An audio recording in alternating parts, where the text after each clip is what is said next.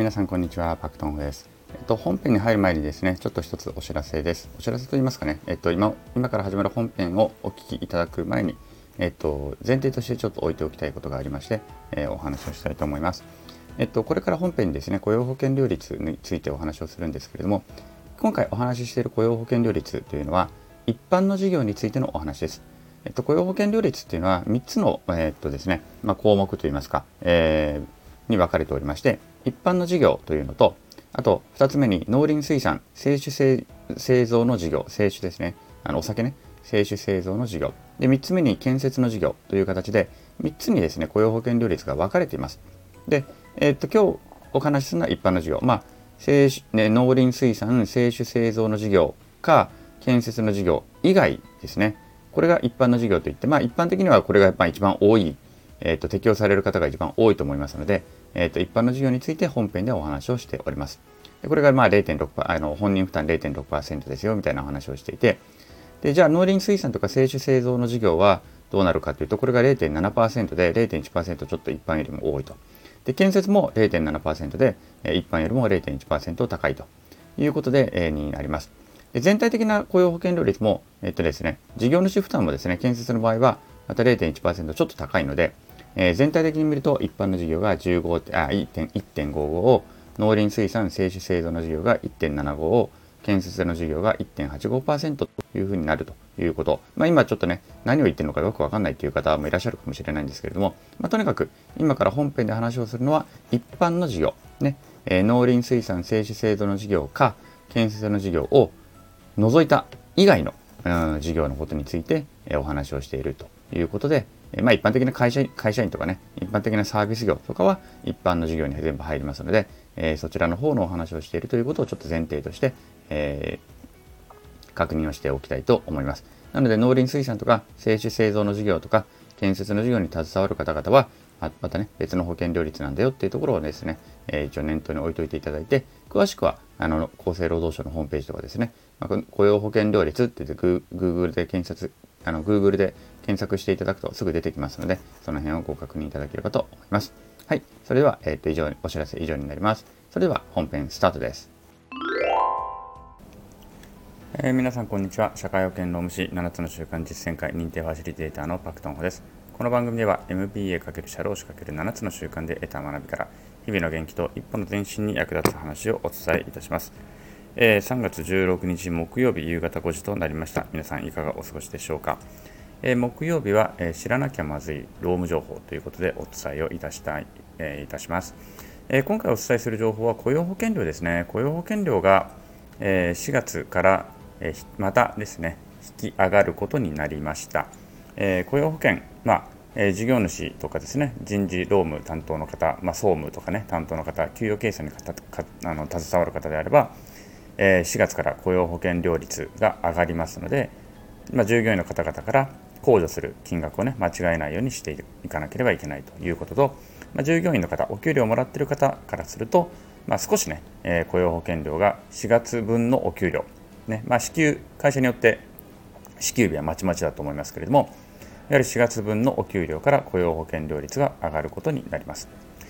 どのくらい上がるのかと言いますとうんと全体で言うとですね雇用保険料率っ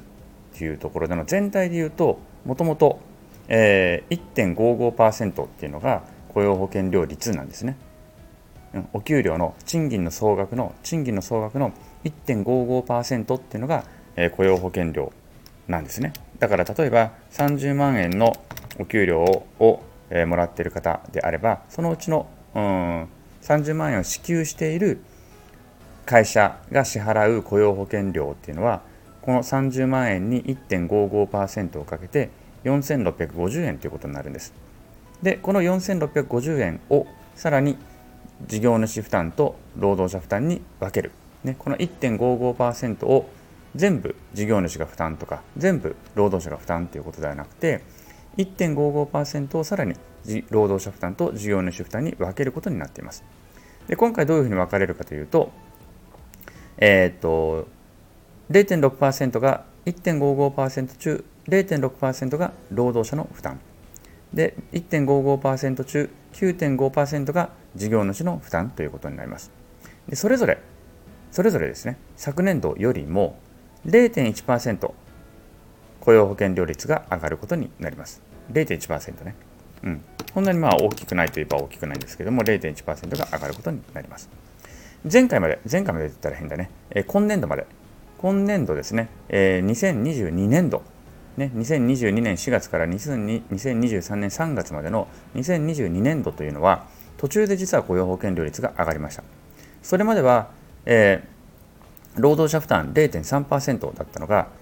途中の10月から去年の10月から0.5%に上がりました。そしてこの4月からまた0.6%に上がるということですね。事業主負担も、え、前去年の、えーえー、去年の10月から0.85%に上がって、そして今回0.95%にまた上がるということになります。まあ、とにかく上がるって覚えておいていただけたらいいと思います。えー、で気をつけなければいけないのは、給与計算する人は、えー、控除する金額を間違えないように、これ去年の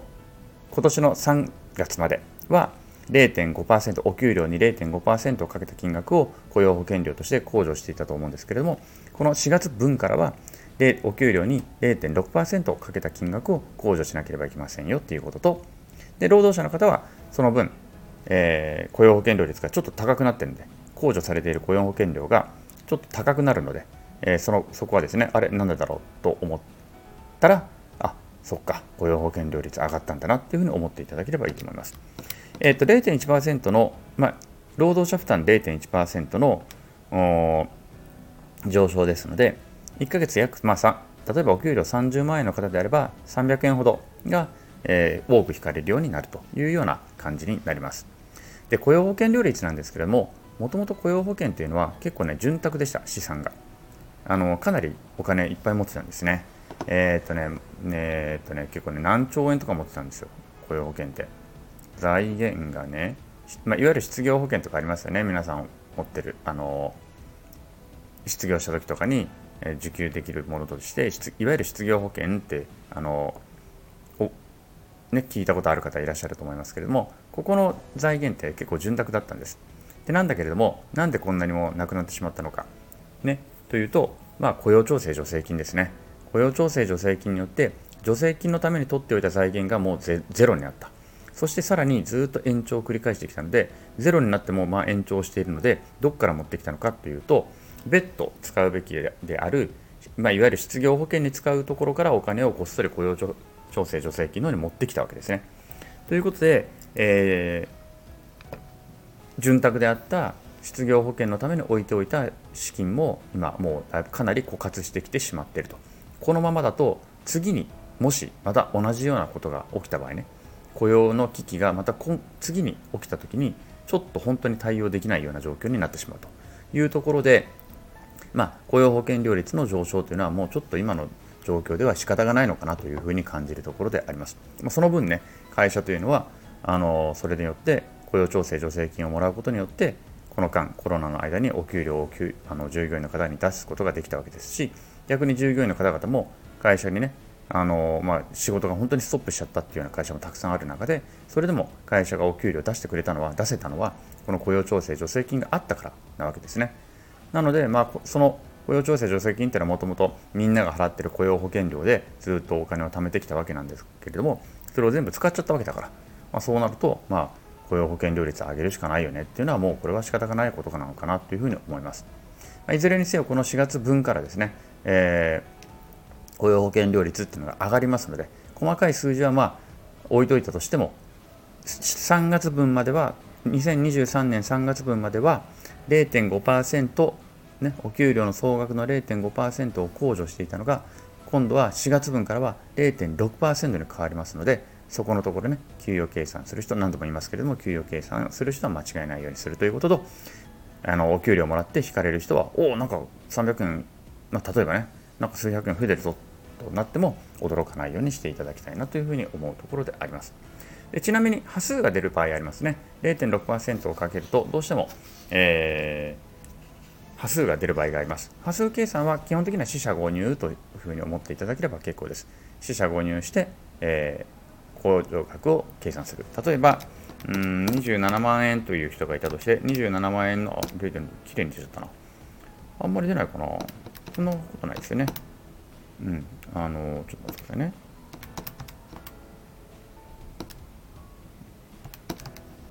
うん、そう例えばお給料がね1円単位とかになってくると絶対あの0.6%かけると小数点以下端数出てきますのでその時は基本的には四捨五入していただければ OK というところだけ覚えておいていただければ結構かなというふうに思います。はいということで今回はですね結構ねこれあの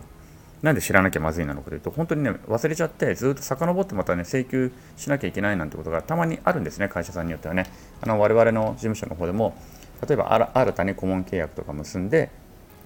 じゃあこれまでの賃金台帳を見せてくださいとかって見させていただくと拝見すると結構ね古い雇用保険料率とか古い社会保険料率でずっと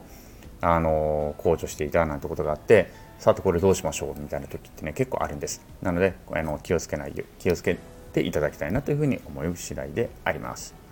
はい、えー、ということで今日は、えー、ここまでにしたいと思います。ということで今日もお聴きくださりありがとうございました。今日の放送が面白かったりためになった人はいいねをしてくれたりコメントやレターなんかくれると嬉しいです。また頑張って更新していきますのでよろしければ遊びに来てください。昨日より今日今日より明日一日一歩ずつも前進しみんなでより良い世界を作っていきましょう。それでは今日はこの辺でさよなら。